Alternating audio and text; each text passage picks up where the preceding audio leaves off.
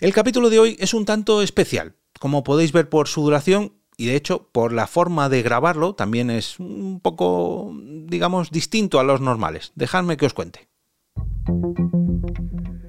Te damos la bienvenida al otro lado del micrófono. Al otro lado del micrófono. Un proyecto de Jorge Marín Nieto, en el que encontrarás tu ración diaria de metapodcasting con noticias, eventos, herramientas o episodios de opinión en apenas 10 minutos.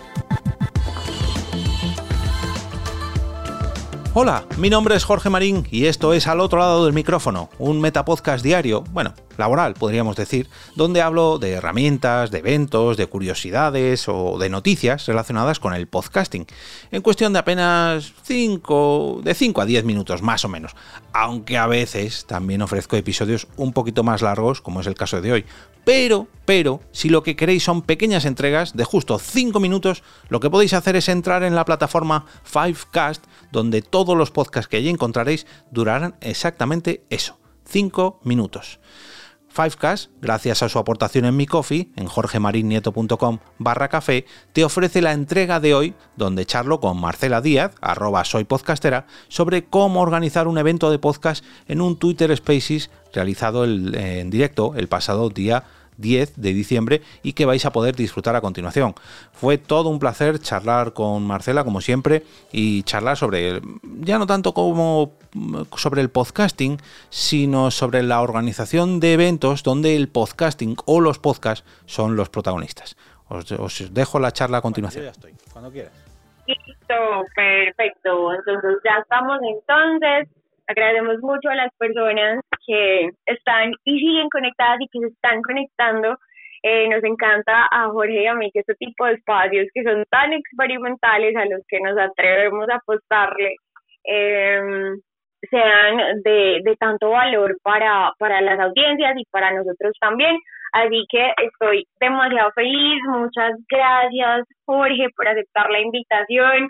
Vos sos una persona que para mí sos bastante eh, bondadoso porque compartís contenido valor eh, en el otro lado del micrófono, tienes un montón de proyectos eh, que le apuestan a construir audiencia, entonces por eso para mí es, es bastante valioso y bastante bonito poder tener la oportunidad de conocer un poquito más detrás de tu experiencia, un poquito más de vos, así que completamente bienvenido.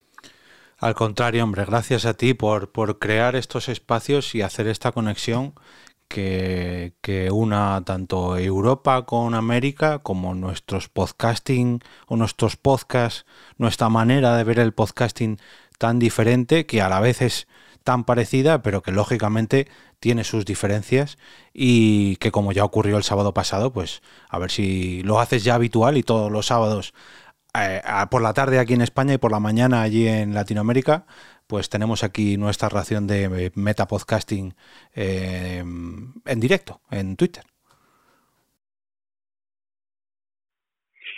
Gracias a vos, gracias a todos los que eh, se están conectando, de pronto les saca Twitter, vuelven a ingresar, gracias a los que vuelven a ingresar.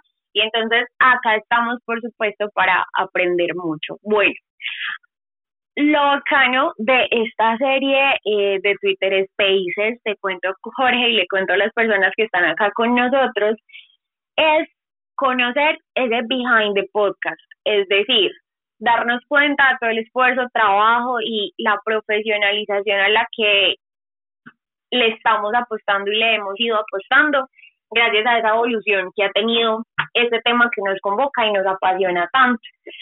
Y de hecho, en el último Spaces que tuvimos, en el cual el invitado era Mike Mora, tú también nos acompañaste y llegamos a hablar de un evento bacanísimo o chulísimo, como dirían ustedes, eh, de las Nights. Y decíamos como, wow, de hecho personalmente, yo era de las que más se preguntó hacia adentro como, yo sé que es hacer eventos, yo soy comunicadora social de formación y detrás de hacer un evento hay un montón de logística que no se ve. Y creo que para mí el secreto de un evento y del éxito de un evento es la planeación detrás de él. Entonces, por eso vos estás acá invitado porque prácticamente tenés una maestría en el tema. Y me encantaría saber cómo comenzó, digamos, como tu incursión en el tema eh, de los eventos que convocaran a podcasters a hacer networking, eh, cómo nacen esas Pod Night Madrid hacia 2015, cuál fue como esa motivación inicial eh, dentro de ti que decías como hace falta un espacio que nos permita X, Y y Z. Así que bienvenido y empecemos como por esa motivación y ese origen. Bueno, pues eh, yo empecé, mm, digamos, por, por las ganas que me dejaron las JPOD 13 de 2013. Yo participé como voluntario en las JPOD 2013 de Madrid, pero en ese caso era un evento nacional, ¿no? Donde venía gente de toda España y bueno, internacionales también. Pero eso es una vez al año. Y a lo largo de ese 2013, con el con la preparación de ese evento nacional, me reuní en muchas ocasiones con el propio equipo de la organización. Y a su vez también iba visitando otras ciudades donde se realizaban no Pod Night, porque eran otro nombre, eran Podcast and Beers o Japoz o cosas así, pero otras ciudades donde sí que ya se llevaban a cabo este tipo de encuentros más locales y se celebraron las JPOD 2013, en 2014 se celebraron las JPOD 14 en Barcelona, pero también era algo a nivel nacional. Y ya en 2015 no fui yo, sino fue un compañero de podcast también llamado JJ, cuando él dio el pistoletazo de salida a las Pod Night Madrid, que por aquel entonces y de hecho la propia idea original de las Pod Night, que nacieron en Sevilla, en otra ciudad de aquí de España, por de la mano de Materrón, eran unos simples encuentros entre podcasters y oyentes que lo que tenían en común era que les gustaban los podcasts, pero no tenían, digamos, más aliciente que reunirse en torno a unos refrescos o unas cervezas o unos cafés y hablar sobre podcasting. Y a lo largo del 2015 mm, se celebraron varias Podnight Madrid, digamos muy separadas en el tiempo, mm, como semestrales o algo así. Y a lo largo de 2016 ya empecé, digamos, a formalizarlas un poquito más. Ya las hacía a lo mejor cada dos meses, cada tres. Y antes de las JPod 16 de Málaga, o otra ciudad, sí que convoqué, digamos, una mm, Podnight Madrid como más multitudinaria. Yo recuerdo que en esas pues estaríamos unas 25 o 30 personas y de, a partir de esa, de esa Ponda Madrid tan multitudinaria, pues se, empezaron a formar mm, como microcomunidades en torno a, ese encuentro, ¿no? Por ejemplo, de ahí surgió una comunidad muy grande que tenemos aquí de oyentes en España, muy quizás no muy muy grande en cuanto a número, pero sí muy grande en mi corazoncito, que es el chiringuito podcastero. Y ese chiringuito podcastero se ha convertido en parte fundamental de la Sponda Madrid que a partir de ese 2016 se convirtieron en habituales todos los meses y en el 2017 además empecé a incorporar las, celebraciones de podcast en directo en esa Sponda Madrid. Entonces, claro, ya con los podcasts en directo, la gente que no venía habitualmente a esa Sponda Madrid ya tenía una excusa perfecta aunque no conocieran a nadie.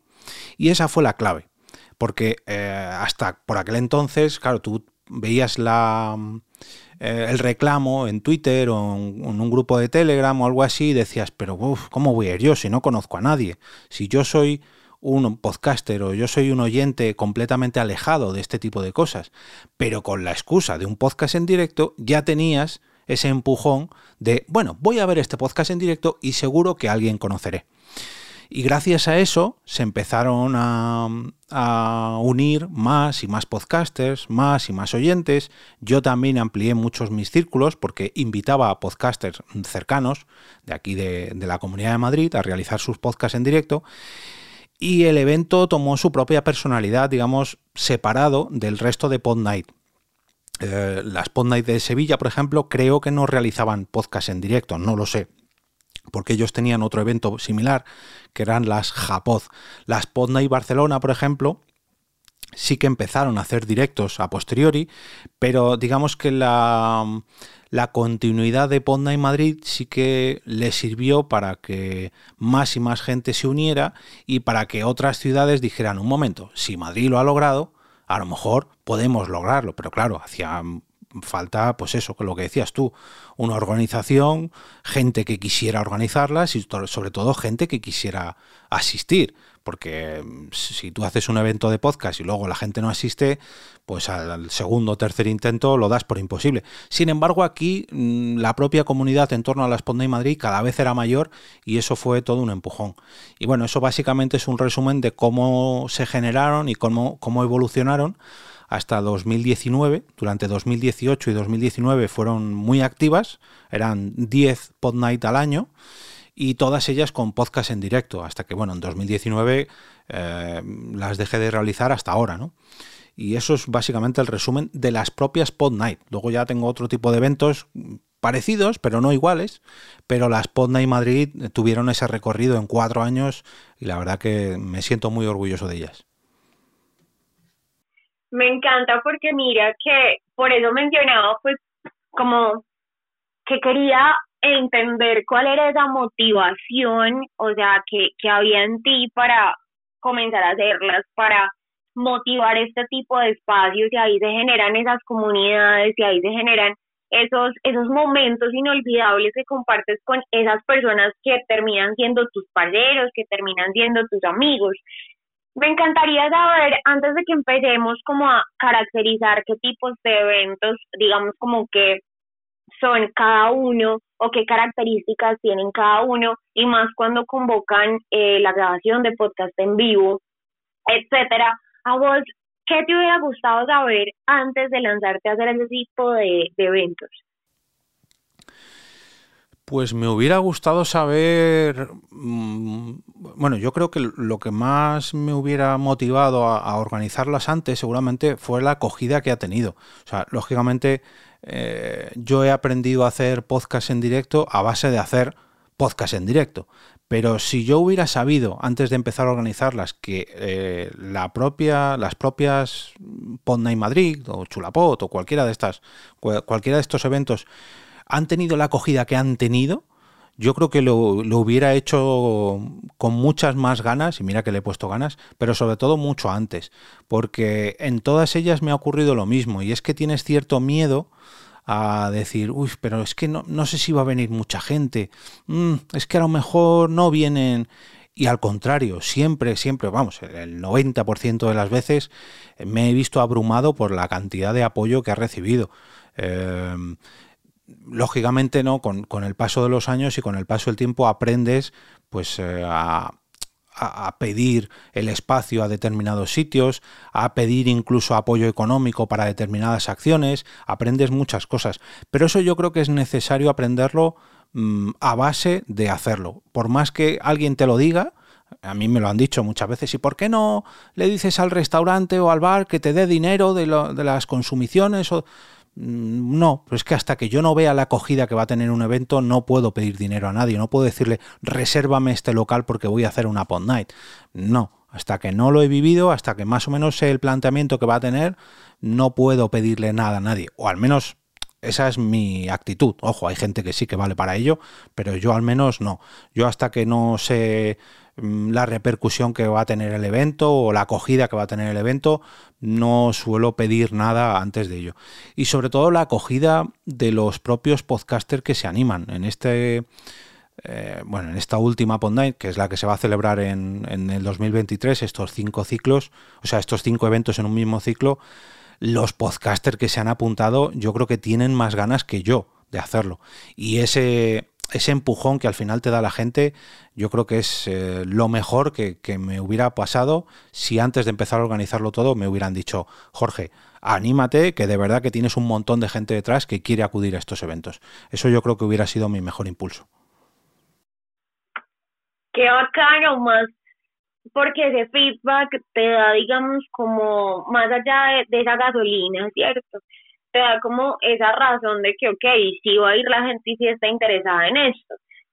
Pero también más allá, o sea, como para hacer un poquito de zoom en el tema que mencionaba, solo para comentarlo, para que empecemos a hablar de cómo se prepara y qué se tiene que visualizar siendo un organizador eh, de un evento, que es el tema de lo que nos convoca pero quería hacer un poquito de zoom en lo que decías de yo antes de ofrecerle a una marca, antes de decirle es que esto va a funcionar o no, tengo que saber si funcione, porque en el mundo de la publicidad y el marketing hablamos de un retorno de inversión. Entonces, si la marca no tiene conocimiento, no sabe qué es lo que va a recibir a partir de esa inversión, es muy difícil convencerla. Si algo sirve, pues como el comentario, porque al final mm, lo importante es que de todas estas conversaciones aprendamos y que no se nos queden de pronto temas al aire, mm, porque no hemos tenido ese tipo de experiencias. Algo de pronto por agregar de este tema puntualísimo que a veces se vuelve pues como tan clave al momento de financiar un evento. Pues mira, yo por suerte, como ya he participado en distintas organizaciones de varios eventos, yo digamos que tengo un, un portfolio, un currículum de todos estos que he organizado ya. Y solamente con las fotos de todos ellos yo puedo decir, mira, esto pasó en 2013, esto pasó en 2015, esto en 2016, 2017, 2018, 2019. Mira lo que estoy preparando para 2023. Claro, yo por suerte tengo ese aval, ¿no? Pero si tienes la oportunidad, como yo la he tenido, por ejemplo, de hacer una preparación para tomar la temperatura de los asistentes, que en mi caso se ha convertido en un crowdfunding, puedes decir, mira, estoy preparando un evento y para un evento de cinco días he agotado las entradas para la mitad de esos cinco días. Claro, eso significa que la gente tiene muchas ganas de, tener este evento. En mi caso se ha hecho un crowdfunding, ¿no? Pero bueno, si simplemente... Em, haces una página web o, un, sitio donde la gente se puede apuntar para saber los que van a venir, ya con eso tomas la temperatura. Pero eso yo creo que se consigue eh, haciendo un trabajo previo. O sea, lógicamente, si tú no has organizado nunca un evento, ni siquiera le has dado forma, no puedes pedirle o no puedes ofrecerle nada a un posible patrocinador. Tienes que tener algo, ya sea sobre tus eventos anteriores o ya sea sobre el evento que tienes en la, en la mente para decirle, mira, estoy preparando esto, esto, esto, tengo estas ideas en este sitio, a esta hora. Tienes que enseñarle un dossier o un briefing de lo que tienes en mente. Y luego ya que el patrocinador diga, venga, pues creo en tu proyecto o no creo en tu proyecto. Pero eso, vamos, es que tiene que ser lo primero que tienes que hacer. Cuando ya sepas el sitio, el lugar, eh, la hora, el día, cuando ya tengas todo previsto, dale forma y transfórmalo en un dossier para mostrarle tus ideas a un posible patrocinador. Pero eso te lo va a dar también el tiempo. Así es, eso te lo da el tiempo y la experiencia que empiezas a invertir cuando, cuando empiezas a hacer eventos y cuando empiezas a conocer esa, esa manera de cómo hacerlos mejor.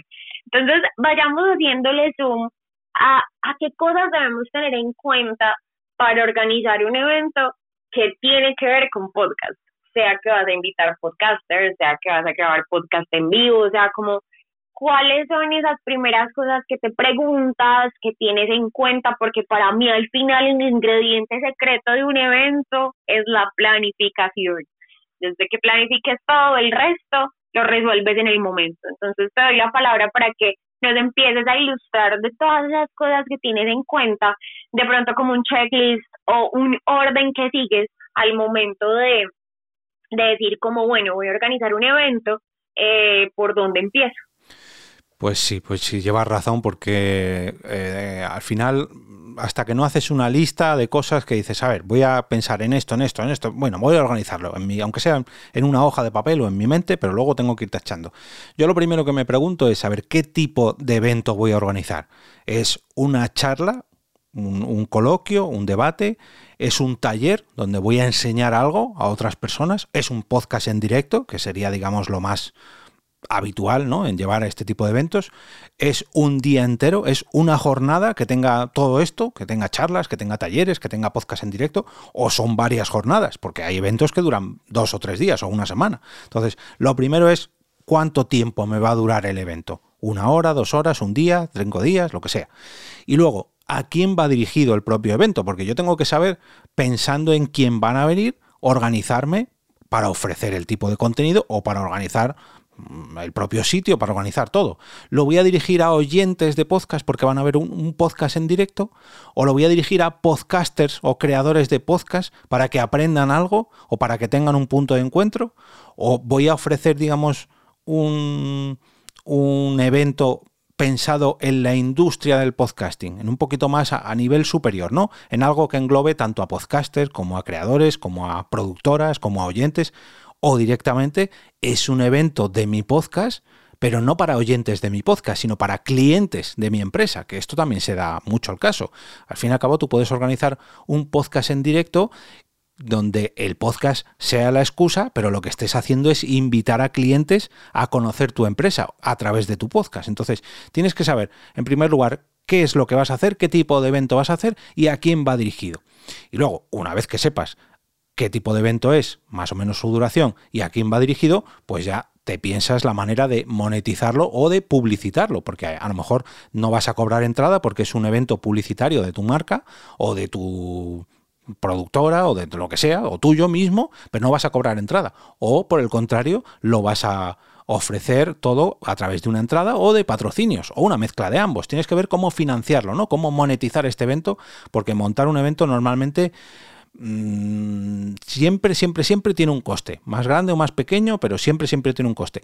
Yo eh, con la Sponda y Madrid te digo que he perdido mucho, bueno, mucho, bastante dinero para lo que fueron, más que nada porque como siempre las hacía yo, pues al fin y al cabo siempre tenía que poner yo dinero para el transporte, para los parking, para el equipo, para todo, tiempo personal también, bueno, en fin, eh, una vez que sepas el tipo de evento, la gente a la que va dirigido y cómo lo vas a monetizar, es hora de planificar todo esto, ¿no? De darle forma. Y yo aquí hago más o menos unos, unas cinco subdivisiones, subdivisiones que son tres pequeños calendarios previos a la realización del propio evento y luego ya la conclusión una vez que ha acabado el propio evento. Y es un calendario de preparación que dura años o meses antes. Fíjate que yo ahora las Podnight Madrid van a empezar en febrero del año que viene y las llevo organizando como dos meses ya, o sea, cada cinco o seis meses vista. Y son eh, Pod Night que duran dos horas cada día o, una hora. Un evento como la JPod, que son tres días, lleva un año de preparación. En ese calendario de preparación, que ya digo que puede durar meses o años incluso, yo planteo siempre una estrategia en redes sociales, una estrategia de difusión. Vamos a caldear un poquito el ambiente antes de anunciar lo que tenemos previsto. Pues ahora, por ejemplo, con el, cojo el caso más reciente de la Sponda y Madrid. Yo antes de lanzar el crowdfunding ya tenía previsto un cierto calendario de publicación para ir motivando a que la gente estuviera pendiente de mi evento. Motivaba a la gente a principios de noviembre y el evento se va a realizar en febrero. O sea, cuatro meses antes de la propia realización del evento, yo ya estaba diciendo a la gente, uy, parece que hay ganas de podcast en directo, no, venga, uy, van a venir, uy, los podcasts en directo, uy, que vuelven las Pod Night. Y en cuanto han vuelto las Pod Night, el crowdfunding ha sido un éxito porque yo estaba preocupado de esa estrategia que ya había planificado semanas antes. Pero eso lo tienes que pensar mucho antes de ponerte delante del teclado en Twitter y decir, uy, estoy pensando en hacer un evento. No, no, tú ya lo tienes que tener pensado, ya tienes que tener una previsión. Y pasa lo mismo con los patrocinadores. Eh, tienes que contactar con los patrocinadores meses antes. Con los patrocinadores o con los asistentes porque les vas a cobrar una entrada. No puedes decir, este viernes o este sábado o mañana hay un evento, os vendo las entradas o ya tenéis el acceso gratuito. No, lo tienen que saber con semanas o incluso con meses de antelación para que se planifiquen, para que ellos, para que se planifiquen y sobre todo para que se organicen si tienen que viajar, si tienen que conectarse por un streaming, no sé, lo tienen que saber, lo tienen que agendar en sus, te tienes que colar en sus calendarios. Y mm, además eh, tienes que preparar muy mucho tanto el espacio donde lo vas a realizar para saber lo que te vas a encontrar como a tu propio equipo. Yo en las propias Ponda y Madrid, al fin, eh, al fin y al cabo, me lo preparaba yo más o menos todo. Pero en los otros eventos que he hecho más grandes, por así decirlo, en las Chulapod o las JPod, siempre tenía compañeros de, trabajo y cada uno teníamos una función, entonces nos teníamos que organizar y teníamos que preparar todo esto que te estoy diciendo pues eh, con semanas y con meses o años de antelación. Entonces tienes que conocer a tu equipo para saber eh, qué fuerte, en qué fuerte es cada uno, en qué tipo de trabajo fuerte es cada uno, o, cuánta gente necesitas. para las JPOD 18, no sé si llegamos a ser 25 o 30 personas en el equipo, con lo cual eh, tienes que organizarte mucho, destinar parte del dinero de los patrocinadores a, a, ese equipo o a equipo material también, en fin, tienes que organizarte muy mucho. Entonces, yo lo que, lo que siempre, siempre, siempre he tenido claro en todos los eventos es que la planificación es clave. Cuanta más planificación, menos imprevistos. Y menos imprevistos significa más éxito en el evento. Eso es fundamental. Eso es fundamental porque al final en todos los eventos del mundo entero, creo que no importa el idioma, hay imprevistos, hay un invitado que no llega eh, o hay mucho trancón y las personas no han llegado a la hora pactada. Mm, qué interesante poder saber también, eh, Jorge, en, ese proceso de planificación que haces de tus eventos y en esa proyección, cuando hacías esas primeras pod cuando planeabas y organizabas todo esto, ¿pensabas en cómo se iba a transformar el evento con el tiempo? ¿O lo has ido transformando según las necesidades que has ido identificando en el mercado? Mm, a ver, lo he ido transformando, pero a, la vez es algo que yo tenía en mente. Mm, me explico, cuando, cuando comenzamos a hacer las Spot Night mm, básicas, por así decirlo, las que eran solamente juntarnos en torno a una mesa de un bar, un restaurante, eh, a su vez realizábamos también un evento anual que eran las Chulapot. Y las Chulapot era un evento de un día entero con cuatro podcasts en directo y una comida multitudinaria un almuerzo multitudinario. Y claro, eso se celebraba solamente una vez al año. Y yo veía que la gente tenía ganas de disfrutar de podcast en directo y en la Spot Night como que, bueno, era un ambiente mucho más relajado, mucho más distendido y si coincidía en el tiempo que mucha gente tenía ganas de tomarse algo, de estar en ese ambiente relajado, pues eh, venía mucha gente, pero con la excusa de un podcast en directo, el evento tenía mucho más peso, yo tenía excusa también para promocionarlo mucho antes, a su vez invitaba a gente que no eran habituales de la Spot Night porque iban a realizar sus podcasts en directo, con lo cual el propio, la propia inercia del evento me empujó también a, hacerlo más grande, ¿no? Y a, tener podcasts en directo y a y hacerlo más grande porque la gente, no porque la gente lo pidiera, sino porque el propio evento necesitaba crecer si quería ser eh, sostenible, a lo mejor no es la palabra, duradero, duradero en el tiempo. Si yo no quería que en verano, por ejemplo, cuando todo el mundo se marchaba en vacaciones, no se celebraran Pod Night, lo que tenía que hacer era poner una motivación. ¿Y cuál era esa motivación? Pues traer un podcast en directo. Entonces, como yo estaba, digamos, muy muy decidido en tener la Sponda en Madrid por tener un sitio de referencia en cuanto a la comunidad de podcasters y oyentes en la Comunidad de Madrid, pues al final eh, me lo me lo autoexigía yo mismo. No es que el evento me lo pidiera, sino porque yo mismo quería darle un impulso y un mes, otro mes, otro mes, otro mes. Y claro, a lo largo de los años, pues cualquier persona que venía, digamos, del entorno de nuestra podcastfera, de todos los lugares de España, me preguntaba a mí, oye, ¿cuándo va a ser la próxima Pod Night? Y así coordino mi viaje para coincidir con esa Pod Night Madrid. Y eso, claro, me obligaba a mí también a decir, tengo que hacer otra Pod Night porque viene no sé quién de viaje y quiere disfrutarla. Entonces, eh, al final fue una propia inercia. Y cuando este año al final he lanzado el crowdfunding y vamos, se ha empezado a apuntar gente de todos los puntos de España para venir de visita, pues es que yo no, puedo estar más agradecido y más orgulloso del evento. Es tan poderoso lo que acabas de decir, ese enganche del que hablamos en redes sociales como engagement, pero ese enganche que tienen las personas con las iniciativas, ese enganche que tienen las personas con los eventos y en los que le permiten conectar con otras personas que tienen sus propios intereses. Mira que eso se vuelve como una bola de, de nieve que va creciendo y va creciendo con el tiempo. Y lo menciono ese, ese crecimiento porque a veces también cuando planeamos nuestros eventos decimos como, bueno, muy chévere, ya tuve en cuenta la planeación, ya tuve en cuenta el calendario de preparación, ya sé a qué me estoy enfrentando, lo voy a hacer solo, lo voy a hacer en equipo, pero cuando piensas en cómo difundirlo, cómo darlo a conocer, a qué te enfrentas, a qué te enfrentas cuando quieres divulgar y difundir un evento para que la gente se entere, qué canales utilizas, cómo te organizas. Pues mira, aquí yo creo que como casi todo en la vida últimamente, en los últimos años, las redes sociales son vitales. Las redes sociales de tu entorno, por así decirlo, no solamente, no, yo soy de Twitter solo, como en mi caso, yo soy muy tuitero, pero a lo mejor en Instagram eh, no soy muy de Instagram y el propio evento me ha obligado a estar también presente en Instagram. Soy usuario de Telegram, pero el propio evento me ha obligado, por así decirlo, a, también difundirlo por WhatsApp o a utilizar entornos que, que, sí que están cerca de los de nuestros podcasts, por así decirlo, pero que no son los propios podcasts. Por ejemplo, las newsletters. Por ejemplo, estos, estos Twitter Spaces. Yo ahora le estoy dando a conocer la Spot Night a todos los que están aquí conectados.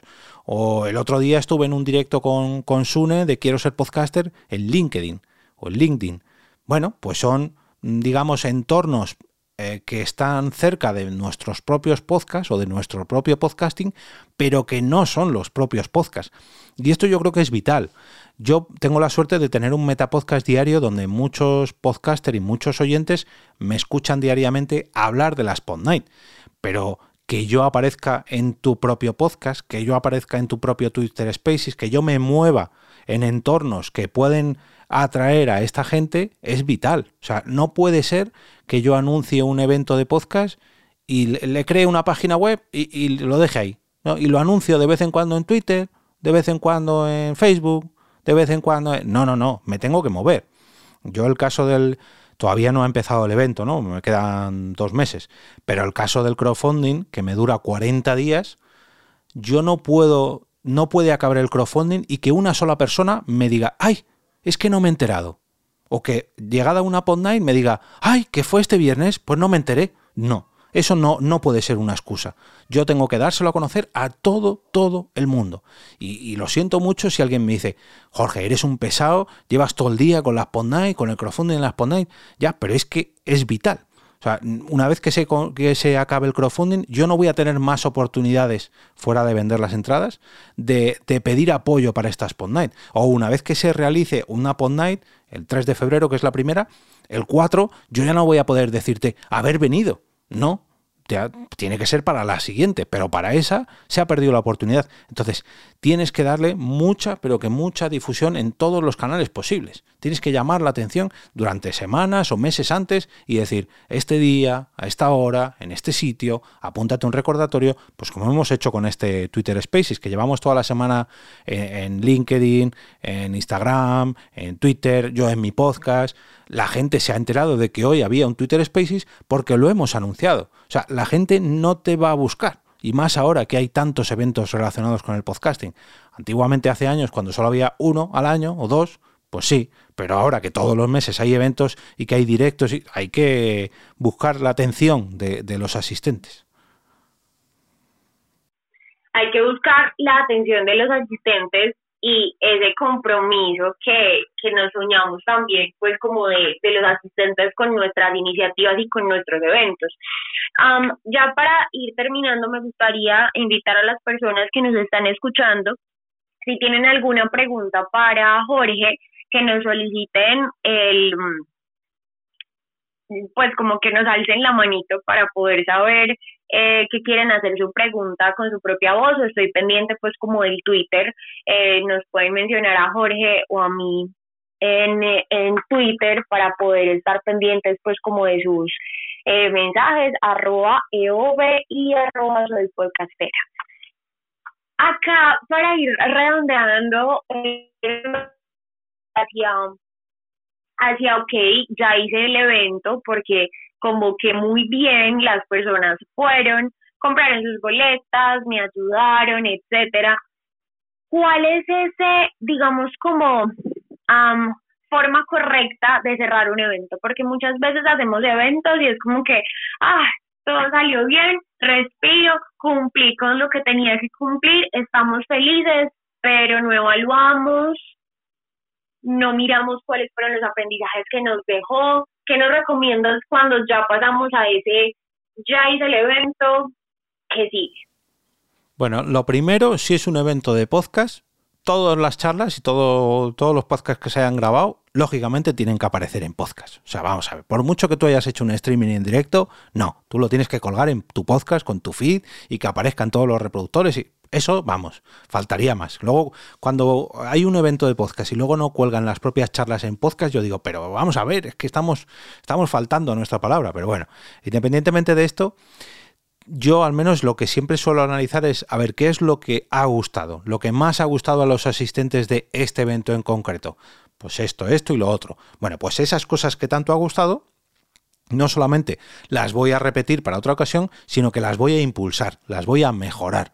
Y que, al contrario, ¿qué es lo que menos ha gustado o lo que no ha gustado? Bueno, pues esas cosas, lógicamente, las tenemos que, no voy a decir eliminar, pero sí mejorar para que no la gente no se me vuelva a quejar de esas cosas que, bueno, esto no ha salido como teníamos previsto, no, no, ha gustado, no ha venido casi nadie a este punto del evento, o aquí me han criticado, eso vamos a mejorarlo. Eh, luego, por otro lado, tienes que analizar las ideas descartadas. Hay veces que cuando haces un evento, mm, por cuestiones técnicas o por cuestiones monetarias o por cuestiones por lo que sea, dejas ideas fuera. Ideas fuera que a lo mejor son muy buenas ideas que reaproveches en una futura edición, pero no las olvides. Ay, yo, me gustaría haber hecho esto, podíamos haber hecho lo otro, no lo, no lo borres, no, guárdatelo porque a lo mejor esas ideas si no para ti, para otra persona que vaya a hacer un evento similar, se lo puedes decir y le puedes decir, oye, mira, esto nosotros lo hubiéramos hecho así, lo queríamos hacer, pero al final no pudimos.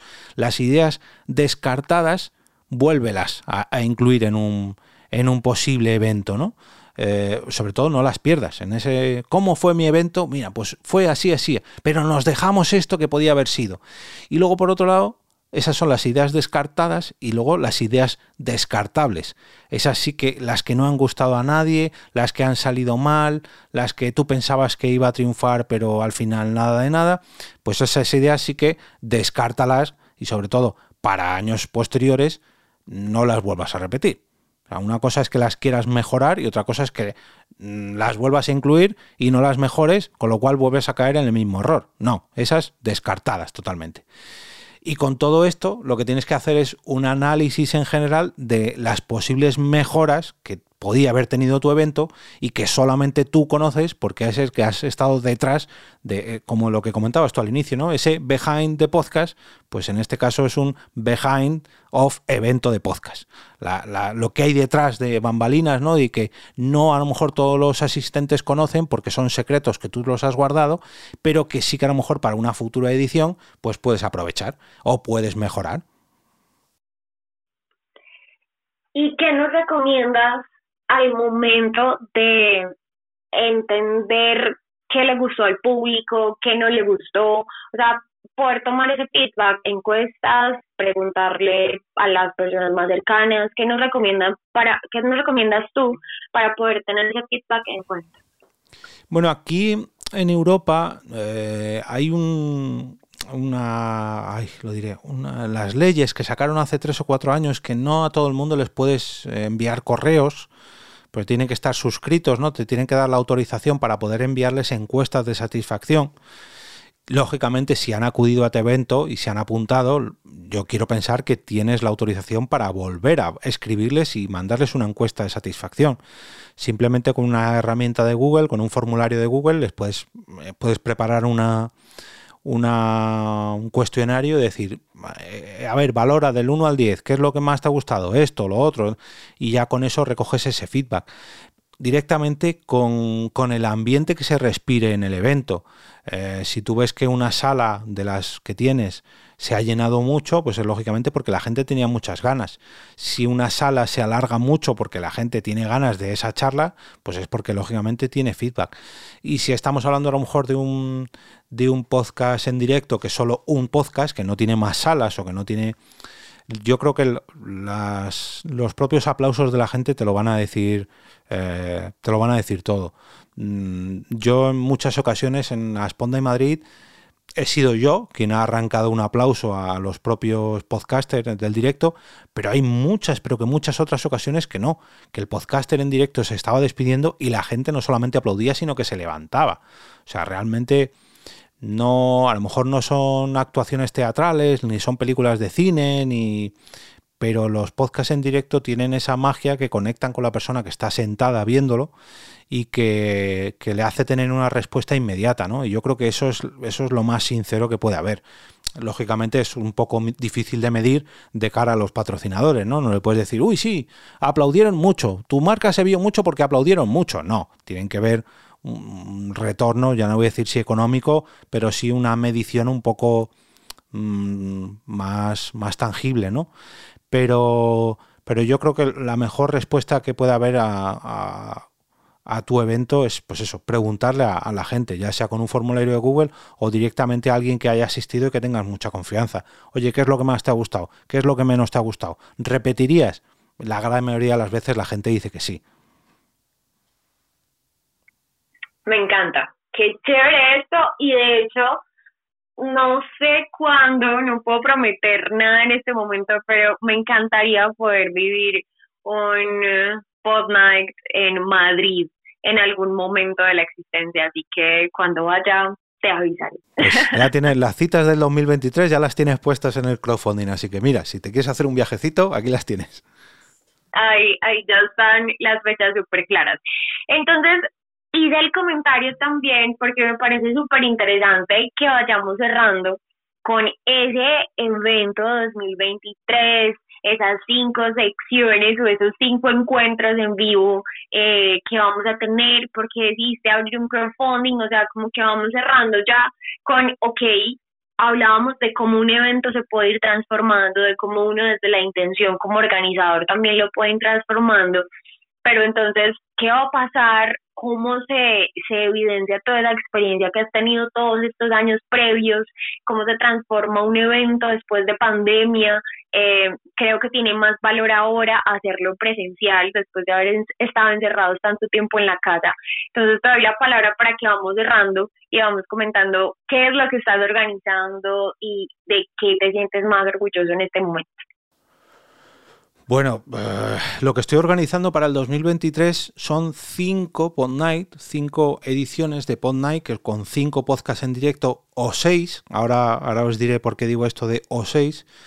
Pero lo que hice fue una apuesta, ¿no? Es decir, voy a apostar a que soy capaz de organizar algo tan atractivo para que la gente lo apoye económicamente, independientemente de que vengan patrocinadores o no. No, no, que la gente diga, Jorge, queremos asistir a esto independientemente de los podcasts que vengan, porque no lo sabían, mucha gente ya ha comprado su entrada anticipada.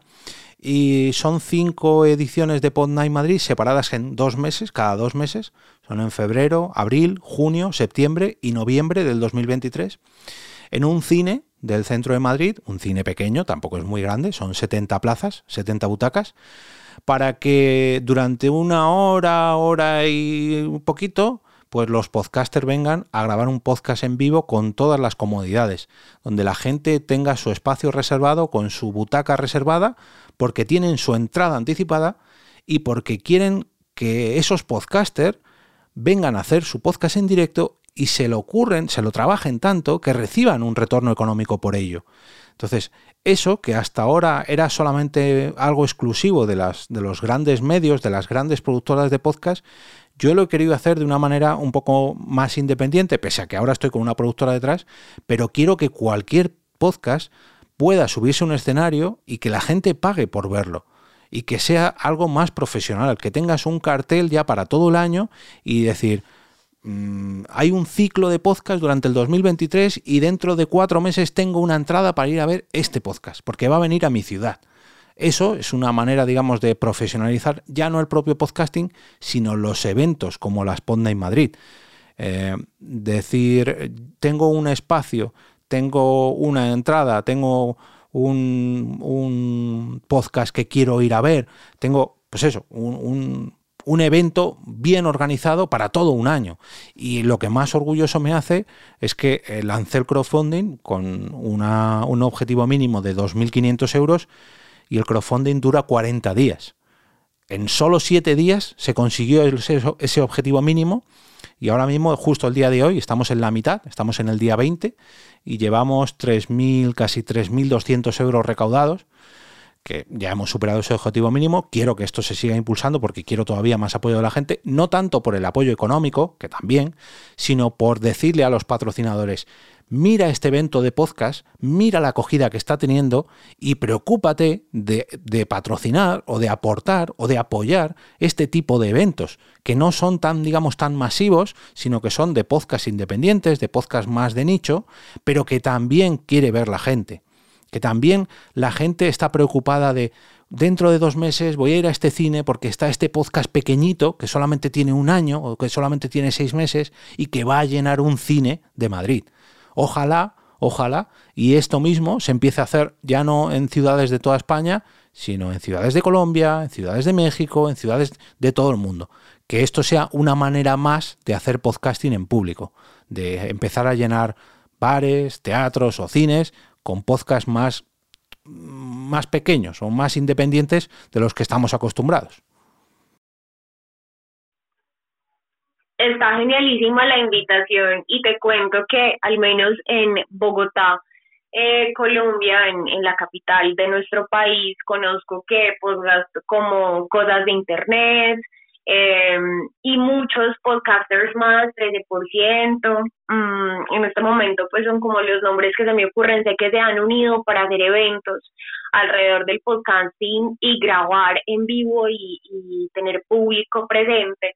Entonces es muy bonito como estas iniciativas eh, se van uniendo y, y, se van conociendo pues como diferentes personas y diferentes podcasters para hacer comunidad. Y nada más lejano a la comunidad que se ha generado con el Café Podcastero dirigido por Laura Guateque imagínate, tras un montón de encuentros virtuales después de pandemia, presenciales mucho antes de pandemia, y que, por ejemplo, hayamos hecho un encuentro en Medellín el pasado octubre, fue muy chévere, entonces nada, esto hay que seguirle dando eh, bombos y platillos, hay que seguirle metiendo energía y lo más importante es que como siempre le digo, todos aprendamos de todos. Y por favor, para finalizar, invita a escuchar tu podcast para que podamos aprender mucho más de vos, de todas tus experiencias, de todas tus experimentaciones. Y ya vamos cerrando este espacio. Agradecemos a todos los que se han estado conectando y han intentado de pronto volver a conectarse si de pronto nos escuchaban eh, entrecortados. Adelante, Jorge. Sí, porque además este espacio que lo estoy grabando para emitirlo el próximo miércoles en mi podcast. Eh, mi podcast es al otro lado del micrófono, donde todos los días, de lunes a viernes, me paso al otro lado del micrófono para hablar de podcasting, para hablar de eventos de podcast, para hablar de herramientas de podcast, de curiosidades, de, reseñas que aparezcan podcast en el cine, en las series, en fin. Eh, del metapodcasting que a mí me salpica, ¿no? Eh, todo ello en cuestiones, eh, en cuestión de 5 o 10 minutitos, son episodios muy cortos, disponibles en todas las plataformas y donde también, y esto es algo que me gusta mucho, recomiendo podcast. Todos los lunes traigo un nuevo podcast recomendado. Y nada, Marcela, muchísimas gracias por la invitación, muchísimas gracias. Esta va a ser la tercera vez que aparezcas en mi podcast y estás eh, requete invitada a una cuarta, una quinta, siempre que tú quieras te puedes pasar al otro lado del micrófono.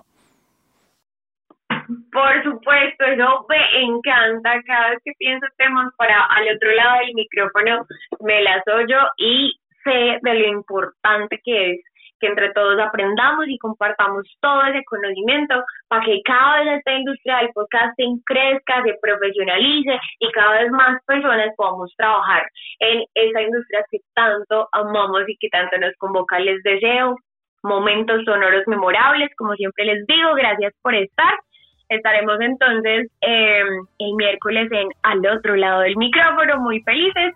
Y bueno, feliz noche para España y feliz almuerzo para Colombia. Chaito. Adiós.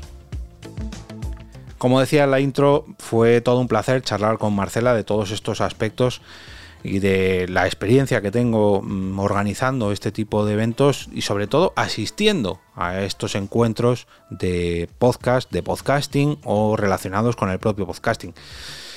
Siempre, cuando acabo uno de ellos, siempre digo lo mismo, que, que, no, que no me voy a meter en uno de estos líos otra vez más, pero como muchos sabréis, estoy metido en plena campaña de la Spotlight Madrid de cara a las, al 2023 para hacer, no sé si cinco o seis, todo depende del crowdfunding, de cómo vaya, ediciones de Ponda Madrid en un cine eh, con podcast en vivo para los meses de febrero, abril, junio, septiembre y noviembre de momento, de momento. Así que os invito a descubrir el proyecto de crowdfunding de la Spotlight Madrid entrando en jorgemarinieto.com barra Berkami.